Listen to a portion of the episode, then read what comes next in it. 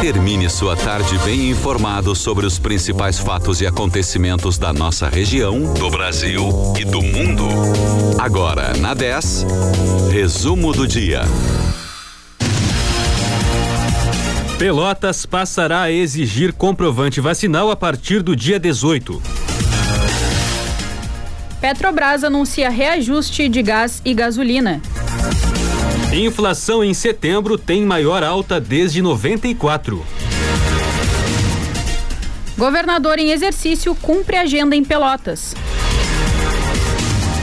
6 horas 34 minutos. Boa noite para você. Começa agora na 10 FM o resumo do dia dessa sexta-feira, 8 de outubro de 2021. Eu sou o Douglas Dutra. Muito boa noite, Douglas. Boa noite, ouvintes. Eu sou Francine Neves e a partir de agora você fica por dentro das principais notícias desta sexta-feira. Em Pelotas, a temperatura é de 16 graus e 2 décimos. O fim de tarde é de céu parcialmente nublado. Em São Lourenço do Sul e Rio Grande, 17 graus.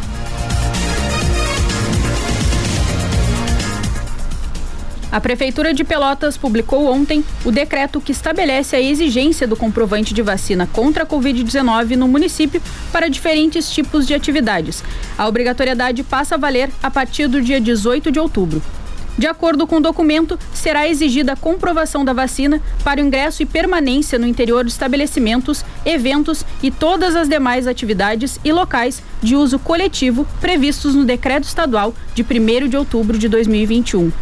Algumas das atividades e eventos que exigirão comprovante da vacina são competições esportivas, eventos infantis, sociais e de entretenimento em bufês, casas de festas, casas de show, casas noturnas, restaurantes, bares e similares, feiras, cinemas, teatros, auditórios e parques.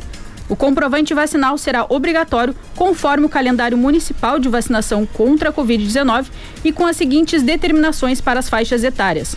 Maiores de 40 anos devem apresentar o comprovante vacinal constando as duas doses a partir do dia 18. Pessoas entre 30 e 39 anos, o comprovante com as duas doses será obrigatório a partir de 28 de outubro. E entre 18 e 29 anos, o comprovante constando as duas doses será exigido em 1 de dezembro. Lembrando então que a partir do dia 18 deste mês, o, compro o comprovante de ao menos uma dose da vacina é obrigatório para todos os públicos. A Petrobras anunciou hoje mais um reajuste nos preços da gasolina e do gás de cozinha. O litro da gasolina vai ficar 20 centavos mais caro a partir de amanhã e o quilo do gás vai subir 26 centavos. Considerando a mistura obrigatória de 27% de etanol e 73% de gasolina A para a composição da gasolina comercializada nos postos, a parcela da Petrobras no preço da gasolina na bomba passará a ser de, em média, R$ 2,18 por litro. A variação é de 15 centavos por litro, segundo a empresa. Já o preço médio de venda do gás de cozinha para as distribuidoras passará de R$ 13,60 para R$ 3,86 por quilo. O preço do produto não era reajustado havia 95 dias. A companhia afirmou que a elevação reflete os patamares internacionais de preços de petróleo impactados pela oferta limitada frente ao crescimento da demanda mundial e a taxa de câmbio, dado o fortalecimento do dólar em âmbito global. Após o Congresso Nacional derrubar o veto total do presidente Jair Bolsonaro em setembro, entra em vigor a lei que proíbe despejos e desocupação de imóveis durante a pandemia de Covid-19. A medida foi publicada no Diário Oficial da União de hoje. Na prática, fica suspenso o cumprimento de qualquer medida judicial, extrajudicial ou administrativa que resulte na retirada de inquilinos em imóveis privados ou públicos, até mesmo por meio de uma remoção forçada até o dia 31 de dezembro deste ano. A lei suspende ainda atos que tenham sido editados ou preferidos desde março de 2020, início da pandemia, exceto aqueles já concluídos. A medida vale apenas para os despejos determinados por ações em virtude do não pagamento de aluguel de imóveis comerciais de até R$ 1.200 e residenciais de até 600 reais.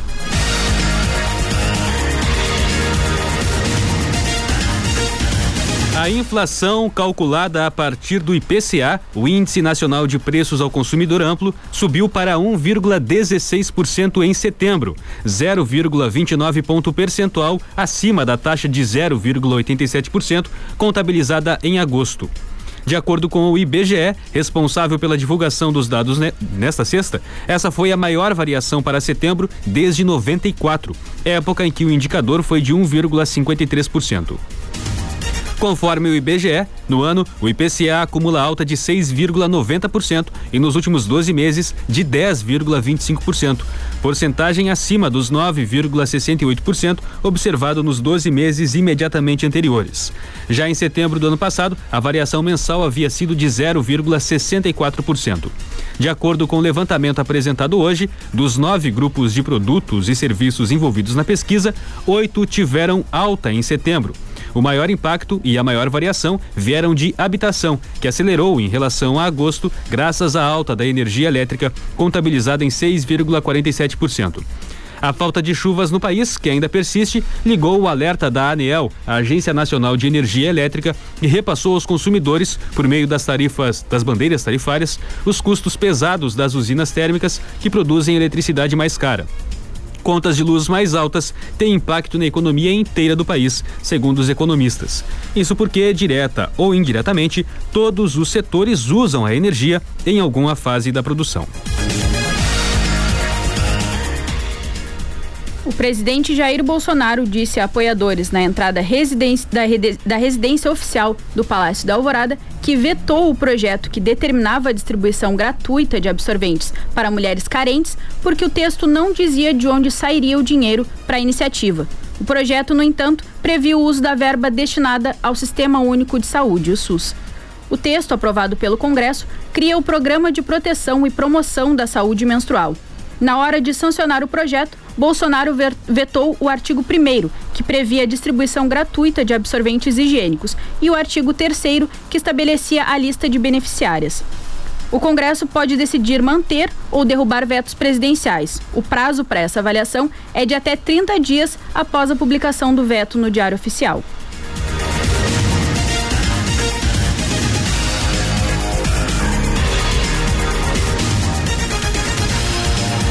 Um grupo de 136 entre 140 países endossou hoje o acordo global para taxar mais as multinacionais, apesar da frustração de vários países emergentes com o ganho modesto que terão em termos de receita tributária adicional.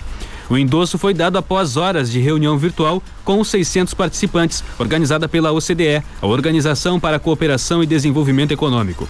Está definido como serão os dois pilares do tratado. Pelo primeiro, uma proporção de 25% dos lucros das vendas realizadas pelas multinacionais será tributada nos países onde essas vendas são realizadas. Pelo segundo, será criada a taxa global mínima de 15% de imposto sobre as grandes multinacionais. A taxa será aplicada sobre corporações com receitas globais superiores a 750 milhões de euros. O endosso do acordo global veio de todos os países do G20, incluindo o Brasil, além de todos os 27 países da União Europeia e de todos os 28 da OCDE.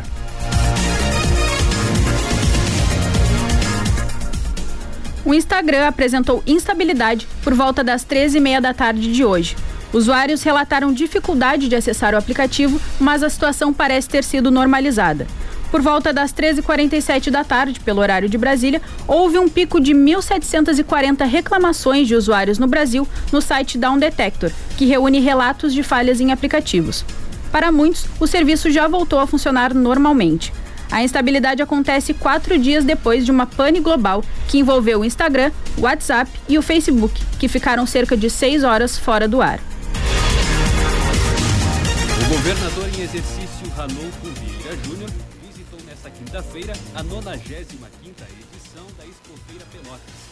Na feira, Ranolfo participou da entrega do troféu Mérito Rural o governador em exercício Ranolfo Vieira Júnior visitou nesta quinta-feira a 95ª edição da Expofeira Pelotas. Na feira, Ranolfo participou da entrega do troféu Mérito Rural ao engenheiro agrônomo e pesquisador da Embrapa, Décio Gazzoni, que tem cerca de 1.600 artigos e sete livros publicados.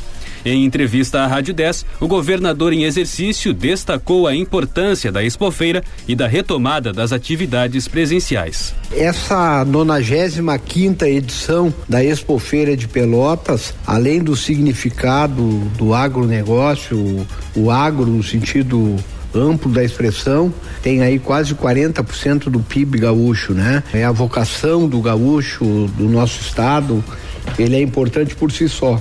E neste ano, com a flexibilização que estava acontecendo com relação ao cenário da pandemia no estado, também tem esse significado aí da retomada, do recomeço. Então o público já permitido em feiras é, já tem esse, esse simbolismo, esse significado de retomada e recomeço.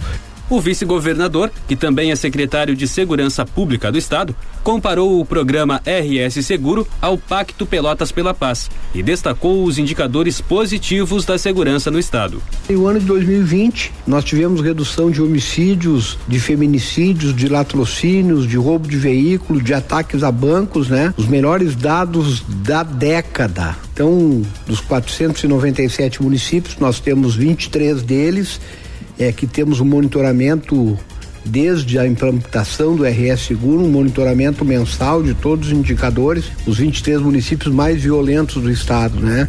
E Pelotas está entre esses municípios e participa do GSEG dentro do RS Seguro. Temos que parabenizar Pelotas por ter adotado esse programa Pacto pela Paz. Nesta sexta, o governador em exercício Ranolfo Vieira Júnior se reuniu com representantes da Câmara de Vereadores e com o prefeito em exercício Idemar Bars para ouvir as demandas de Pelotas e da região.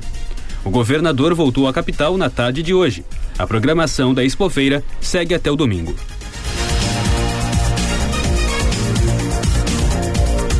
6 horas 45 minutos. Em Pelotas, a temperatura é de 16 graus e um décimo. Você ouve o resumo do dia na 10 FM.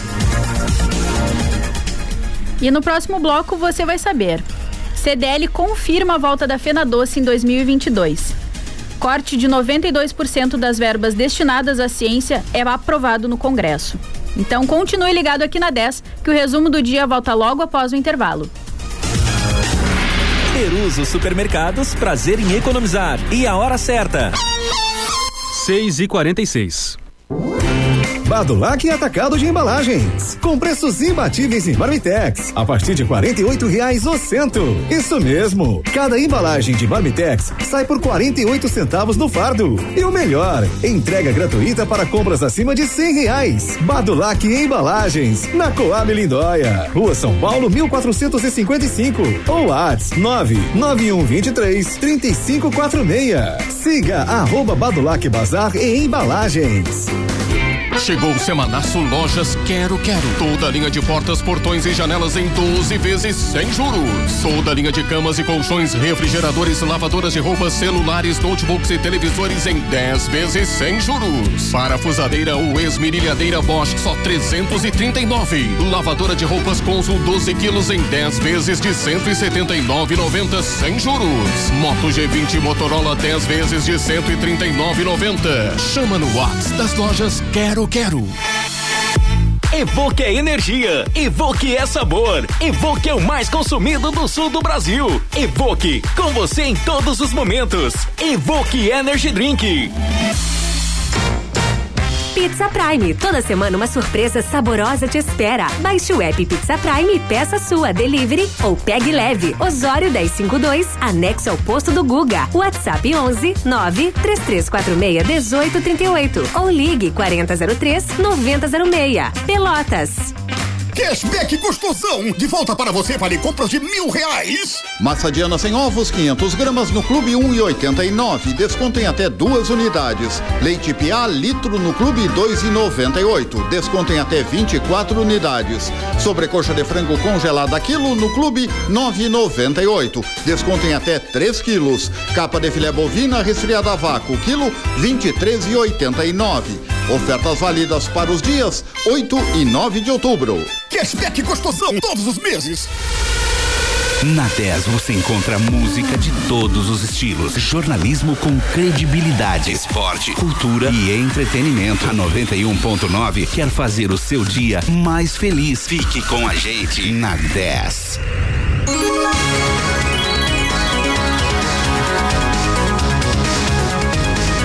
Você está ouvindo Resumo do Dia.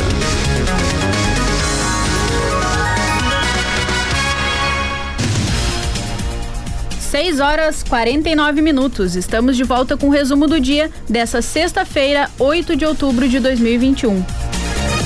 Na região sul do estado, a temperatura é de 16 graus. Céu nublado.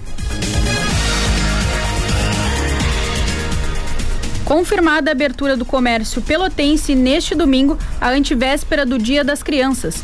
Este será o primeiro domingo de lojas abertas desde o começo da pandemia da Covid-19.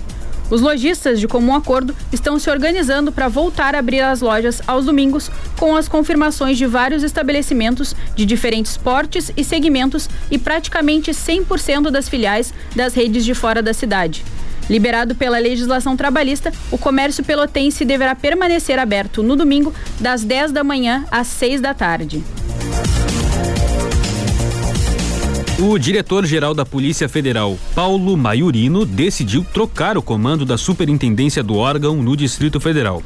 O motivo da substituição do delegado Hugo de Barros Correia, que ficou menos de cinco meses no cargo, não foi divulgado. Internamente, a mudança gerou surpresa. A superintendência é responsável por inquéritos que miram aliados do presidente Jair Bolsonaro, como o das fake news, e o que apura a existência de uma milícia digital que atua para minar a democracia. Também fica a cargo dos investigadores do Distrito Federal a apuração sobre o filho 04 do presidente, Jair Renan, que é suspeito de prática de tráfico de influência. Correia foi indicado em maio para o cargo pelo próprio Maiorino. Ele substitui o delegado Márcio Nunes de Oliveira, que foi nomeado pelo ministro da Justiça Anderson Torres como secretário executivo no Ministério da Justiça. O nome do novo superintendente ainda não foi divulgado, mas aponta-se que pode ser alguém do Rio, de onde a família Bolsonaro tem conexão com diversos delegados.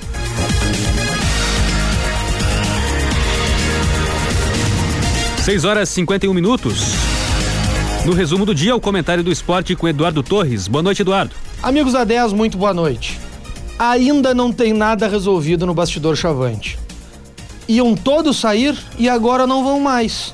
O Carlos Monks, a pedido do presidente do Conselho Evânio Bandeira, aquele mesmo que escreveu a nota aconselhando os vice a saírem, fica para que o clube se organize estruturalmente para o processo eleitoral.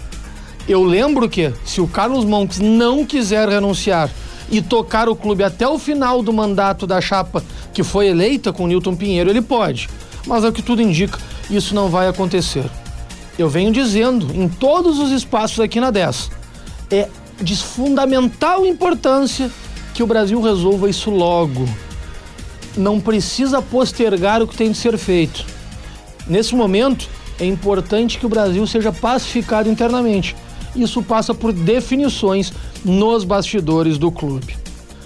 Subindo a BR-116 e falando um pouquinho de Porto Alegre, eu me assusto um pouco com o que vejo na dupla Grenal, principalmente no Grêmio, quando se vê um time totalmente entregue animicamente, um time que se vê claramente que é mal treinado e que principalmente vai ter de fazer das tripas o coração para vencer o Santos. Neste momento, o Santos está fora da zona de rebaixamento, uma posição acima do Grêmio, o primeiro da zona. Se porventura o Grêmio perder para o Santos na Vila Belmiro, a distância passa de um para quatro pontos e as coisas começam a ganhar teores cada vez mais dramáticos. Do lado colorado, confesso para vocês de que não me surpreendo nem um pouco ao ver o resultado da parcial da bola de prata, promovido pela ESPN e também pela revista Placar, que é o termômetro do Campeonato Brasileiro, onde os jogadores são avaliados jogo a jogo e no final das contas, na análise mais equilibrada e justa possível, se tira a seleção do campeonato. E o Daniel, goleiro do Inter, não é até agora o melhor uh, goleiro do campeonato por menos. Ele vem salvando o Inter e se o Inter quiser beliscar algo mais, o Daniel vai ter que tratar de aparecer menos do que vem aparecendo. Bom final de semana, até segunda. Abraço a todos. Obrigado, Eduardo. Um bom final de semana para ti. Após dois anos de pausa em, razão da pandemia, a Fenadoce deve voltar a movimentar Pelotas em 2022. A Câmara de Dirigentes Logistas, o CDL de Pelotas, informou que a próxima edição deve acontecer entre 3 e 19 de junho do ano que vem, período tradicional do evento e que coincide com o feriado de Corpus Christi em 16 de julho. A data deve ser confirmada nos próximos meses. Segundo a CDL, adaptações serão feitas de acordo com o protocolo que estiver em vigência no período da feira. A última edição presencial, que foi em 2019, movimentou o centro de eventos por 19 dias e recebeu mais de 246 mil visitantes de diversos locais do Brasil e de países vizinhos, e foram vendidos mais de 1 milhão e 300 mil doces.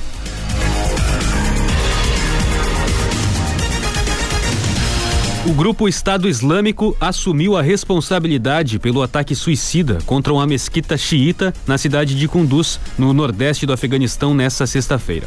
A ação deixou pelo menos 55 mortos, de acordo com um comunicado publicado nos canais do Telegram da organização jihadista.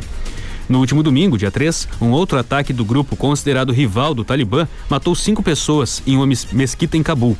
Em resposta, os extremistas afegãos realizaram uma missão para destruir uma suposta célula do grupo jihadista na capital do país. Desde a tomada do poder pelos talibãs em 15 de agosto, o Afeganistão vive a tensão de ser alvo de um ataque terrorista.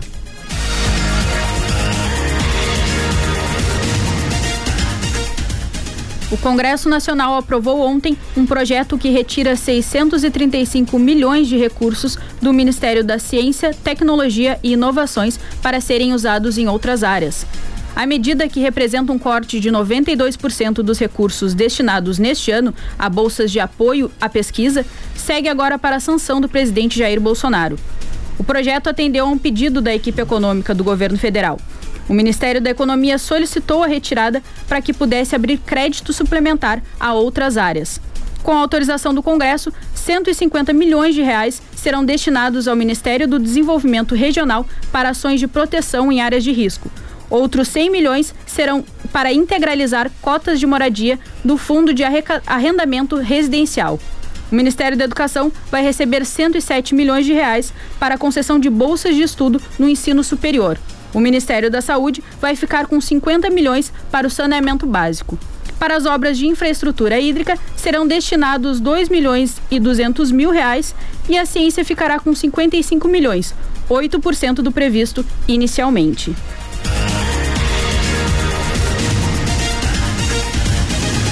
O Brasil chegou à marca de 600 mil mortes por Covid-19 registradas desde o início da pandemia, na tarde dessa sexta-feira. A pior fase da crise se deu nos primeiros meses deste ano, quando mais de 4 mil pessoas morriam por dia. Em apenas quatro meses, entre o fim de fevereiro e o fim de junho, mais de 300 mil vidas foram perdidas no Brasil. O avanço da vacinação, que ganhou força nos últimos meses, contribuiu para a redução no ritmo das mortes e dos casos. E dos mais de 4 mil mortos por dia, chegamos a setembro com cerca, cerca de 600, 600 mortes por dia. Um número ainda trágico, mas que aponta um cenário muito melhor do que o de antes. O número de casos de Covid-19 também passou a evoluir em velocidade menor do que o civil, do que o que se viu nos primeiros meses do ano.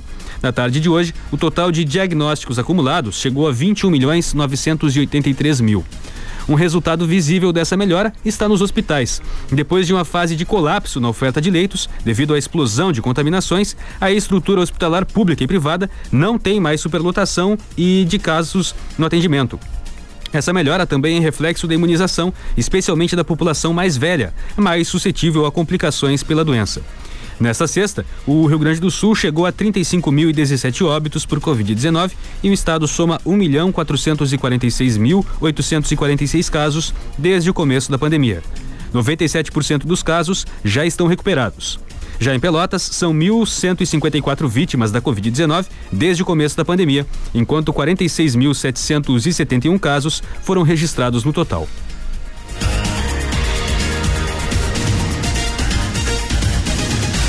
O ministro da Saúde, Marcelo Queiroga, disse hoje que o Brasil terá 354 milhões de doses de vacinas disponíveis para a campanha de imunização contra a Covid-19 em 2022. Em uma entrevista coletiva, Queiroga ressaltou os dados da vacinação contra a Covid-19 para afirmar que a atual campanha foi a maior já realizada no Brasil. Ele afirmou que vê um cenário positivo da pandemia no país, se comprometeu com a campanha de vacinação eficiente em 2022 e disse que o próximo ano será marcado pelo fim da pandemia. O ministro disse que pode considerar o uso da Coronavac no próximo ano, caso o Butantan obtenha o registro definitivo da vacina junto à Anvisa. Atualmente, o imunizante tem apenas o registro emergencial. A aplicação de segundas doses continua avançando em Pelotas. Neste sábado, a vacinação acontece no drive-thru do centro de eventos, das 9 da manhã às 5 da tarde, em pessoas de 37 anos ou mais que receberam a primeira dose de Pfizer no dia 9 de julho e outros que tenham recebido a mesma dose no mesmo dia. Em Pelotas, do total da população, 71% está com ao menos a primeira dose do imunizante contra a Covid-19 e 45% já está com o esquema vacinal completo. 16 graus a temperatura na região sul do estado. A sexta-feira termina com céu nublado. A máxima hoje foi de 20 graus. O final de semana deve ser de céu parcialmente nublado e temperaturas entre 16 e 20 graus. A partir do domingo, há a possibilidade de pancadas de chuva. O resumo do dia dessa sexta-feira, 8 de outubro, fica por aqui. O jornalismo da 10 FM volta na segunda-feira, às 7 da manhã, com redação 10. Boa noite e bom fim de semana. Obrigado pela sua audiência. Continue na 10 com o Conectados. Boa noite, bom final de semana.